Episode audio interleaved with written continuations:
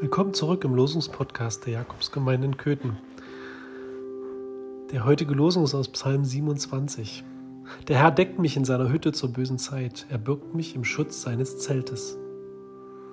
Ich finde es schon seltsam, wie diese Losungen manchmal passen, obwohl sie so lange im Voraus gezogen werden. Fällt dir auch schon die Decke auf den Kopf?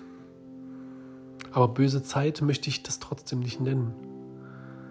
Der Psalmdichter denkt sicher an Dunkelheit, an den Abend, wenn vielleicht wilde Tiere umherschleichen oder wenn es kalt wird. Da ist es gut, in einer Hütte zu sein oder im Schutz des Zeltes. Und er vergleicht seine Nähe zu Gott mit genau diesem Gefühl, zu Hause zu sein, beschützt und geborgen. Ich wünsche dir heute, dass du von dieser Geborgenheit etwas spüren kannst auch wenn du nicht ganz freiwillig zu Hause bist. Amen.